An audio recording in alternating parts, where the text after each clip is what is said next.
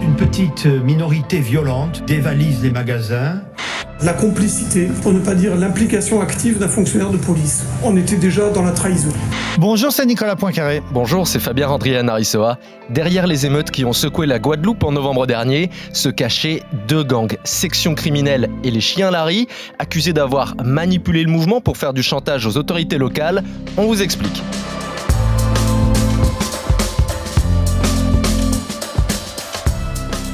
La spontanéité du mouvement anti-vaccin, suite à l'obligation vaccinale pour les soignants en novembre dernier, est clairement remise en question. Six personnes dorment en prison et sont accusées d'avoir fomenté les troubles sur l'île, dont un policier. Trois bonnes raisons d'écouter ce podcast avec Nicolas. Alors, on va voir qui sont ces deux gangs qui ont donc mis le feu à la Guadeloupe à la fin de l'année dernière et qui ont quand même mis dans la rue plus d'un millier d'hommes en armes. On va se demander qui est ce policier qui est donc accusé d'avoir été leur, complice et qui aujourd'hui dort en prison.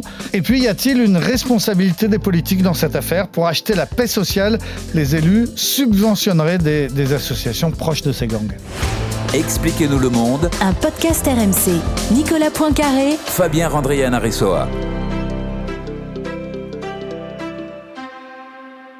C'était déjà il y a quelques mois. On va commencer par vous remettre un peu le contexte. En novembre, la Guadeloupe s'est embrasée. Oui, pour une raison simple, c'est parce que entrait en vigueur l'obligation vaccinale pour les personnels soignants et pour les pompiers notamment. C'est-à-dire que bah, les, infirmiers, les infirmières, les pompiers risquaient de perdre leur travail s'ils ne pouvaient pas faire la preuve de leur vaccination. Donc à partir de là, on s'en souvient, il y a eu des blocages de l'hôpital de, Pointe-à-Pitre, des barrages sur les routes et puis des, des, événements plus graves. On a parlé de tirs à balles réelles sur des policiers ou bien sur des journalistes. Il y a une équipe de BFM TV qui s'est fait euh, tirer dessus. Il y a donc eu trois nuits d'émeutes, d'abord le 18, 19 et 20 novembre. Et puis un petit peu plus tard, une semaine plus tard, le 26 novembre, des événements très violent aussi, puisque des émeutiers étaient descendus dans la rue, avaient brûlé des voitures, avaient pillé des commerces, établi des, barricades, alors qu'au même moment, un bâtiment qui appartient au ministère de la Justice avait été attaqué et, et 19 coups de feu avaient été tirés vers les forces de l'ordre. Voilà ce qu'on avait appelé les émeutes de la Guadeloupe en novembre dernier. Le gouvernement avait pris la situation évidemment très au sérieux en envoyant notamment le raid des renforts policiers sur l'île. Jean Castex, le Premier ministre, avait fait un point sur la situation le 22 novembre dernier. Mesdames et messieurs, la situation que connaît la Guadeloupe depuis quelques jours est d'une particulière gravité. C'est une petite minorité violente qui dévalise les magasins, qui barre les routes, qui rançonne les automobilistes, qui empêche des personnes malades d'accéder à des soins parfois vitaux et qui va même jusqu'à tirer sur les forces de l'ordre. Ce que l'on sait aujourd'hui, des mois après ces événements, maintenant qu'on a eu le temps de faire un peu l'enquête, c'est que ces émeutes ont été au minimum instrumentalisé par deux gangs locaux. Voilà, alors c'est ce qu'a révélé euh, récemment donc le procureur de la République en, Guadeloupe qui s'appelle Patrick Desjardins et qui a dit bien tout ça n'avait rien de spontané, tous ces événements étaient parfaitement organisés et planifiés. Alors planifiés par qui? Effectivement par deux gangs qui sont connus et qui règnent sur la région de, Pointe-à-Pitre. Le premier, euh, il se trouve à Bémao, qui est la grande commune à l'ouest de, Pointe-à-Pitre, en, gros une sorte de, de grande banlieue de la capitale de la la Guadeloupe. Et donc celui-là, il s'appelle le, gang des chiens Larry. Et puis l'autre, il est à Pointe-à-Pitre même, donc juste à côté. Lui, il s'appelle euh, section criminelle, criminelle avec un K. Et si on en croit le procureur, ben, ces deux gangs se sont mis d'accord et se sont partagés les tâches pour mettre le feu dans leur territoire chacun et mettre le feu donc au, sens propre, puisqu'on l'a vu, euh, un certain nombre de bâtiments et, et de voitures se sont embrasés à ce moment-là et un certain nombre de petits commerces ont été pillés, notamment pendant les trois premières nuits pour bien comprendre les motivations de ces deux gangs rivaux, pourquoi est-ce qu'ils ont décidé de manipuler ces émeutes, on écoute la conférence de presse du procureur de la République, Patrick Desjardins. Le but était d'une part d'obtenir des sommes conséquences de la part de grands groupes en échange de la promesse de ne pas lancer les émeutiers contre leurs intérêts. Après coup, en fait, on se rend compte que les motivations de ces émeutes, c'était pas la situation sanitaire, c'était l'argent. Voilà, le fric, tout simplement. C'est en tout cas ce que dit Procure, qui explique que ces bandes organisées ont voulu profiter du climat social, parce qu'il y avait quand même au départ une colère hein, contre le vaccin. Tout ça n'est pas entièrement artificiellement créé, mais profiter de ce climat social et de ce climat de, violence pour essayer d'obtenir des sommes considérables. C'est les termes du, procureur, ça veut dire beaucoup, beaucoup euh, d'argent. Alors comment? Eh bien de deux façons. Un, comme il vient un petit peu de l'expliquer, par un racket, tout simplement. Donc on commence par casser les les petits commerçants et ensuite on s'adresse aux plus grandes surfaces et en leur disant attention, demain c'est votre tour, sauf si vous payez. Et on imagine que les grandes surfaces ont payé, parce qu'en tout cas, le résultat, c'est qu'elles n'ont jamais été attaquées. Il n'y a pas eu, pendant ces nuits d'émeutes, de grandes surfaces attaquées. Donc, la première façon d'obtenir de l'argent, c'est donc ce chantage et ce racket qui fonctionne. Et puis, il y a une double lame. Euh, euh, la double lame, c'est ensuite d'aller voir les élus locaux et de leur dire, écoutez, si vous voulez qu'on rétablisse la paix, on peut s'en occuper, on est des grands frères, on contrôle tous ces méchants émeutiers, méchants émeutiers qu'on a soi-même mis dans la rue, et ensuite on va voir les élus en disant, si vous voulez qu'ils rentrent à la maison, les petits jeunes là, qui brûle les voitures, eh bien on s'en occupe, mais euh, tout ça a un prix. Ça peut être soit des emplois dans les collectivités euh, territoriales, conseil régional, conseil départemental, des emplois assez bien payés à ne rien faire, soit des subventions à des associations, puisque les patrons de, ces gangs, c'est en tout cas ce que raconte le procureur, eh ben, ils contrôlent des associations qui sont susceptibles de recevoir directement des, des subventions et donc de l'argent. Donc c'est quand même assez stupéfiant. Ce que raconte le procureur, c'est assez diabolique. On met le feu, ensuite on se fait payer pour éteindre le feu,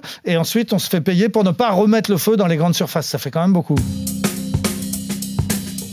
Suite à la conférence de presse du procureur de la République Patrick Desjardins, il y a un membre de Chien Larry qui a tenu à témoigner, alors à visage caché, mais pour dénoncer l'attitude des syndicats sur place. Faut tout syndicaliste répondre moi tous les syndicalistes doivent me répondre. Vous nous demandez d'abord de venir sur le bitume, d'agir à vos côtés. Après, vous disparaissez, on ne vous entend plus. Et pourtant, vous êtes au courant de ce qu'on a fait.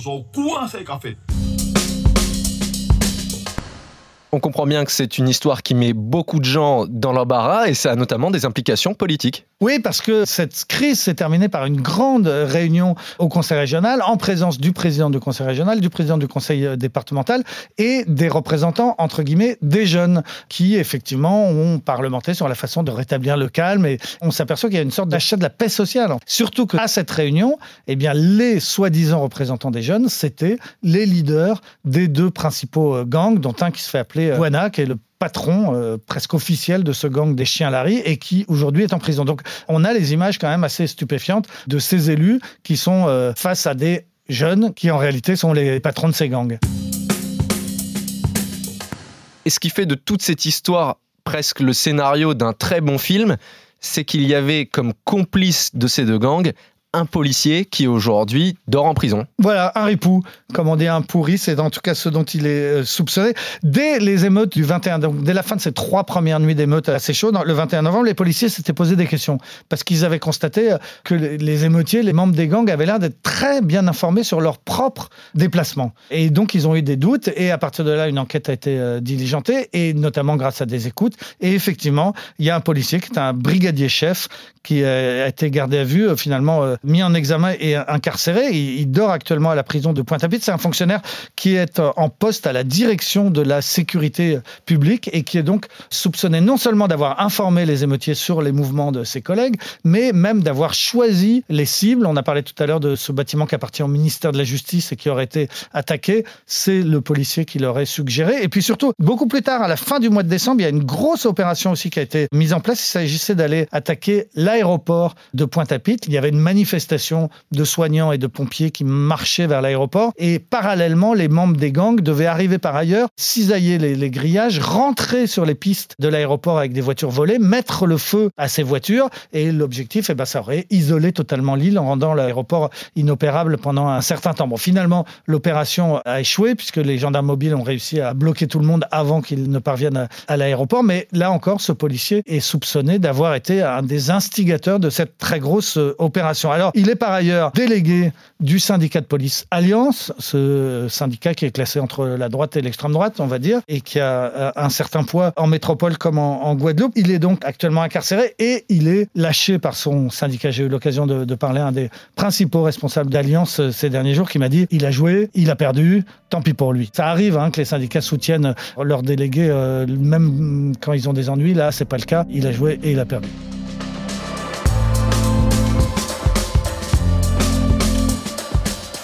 C'est la fin de ce nouvel épisode d'Expliquez-nous le monde. Merci à vous de l'avoir suivi. Si ce podcast vous a plu, abonnez-vous. Nous sommes sur toutes les plateformes de streaming, sur le site et l'application RMC.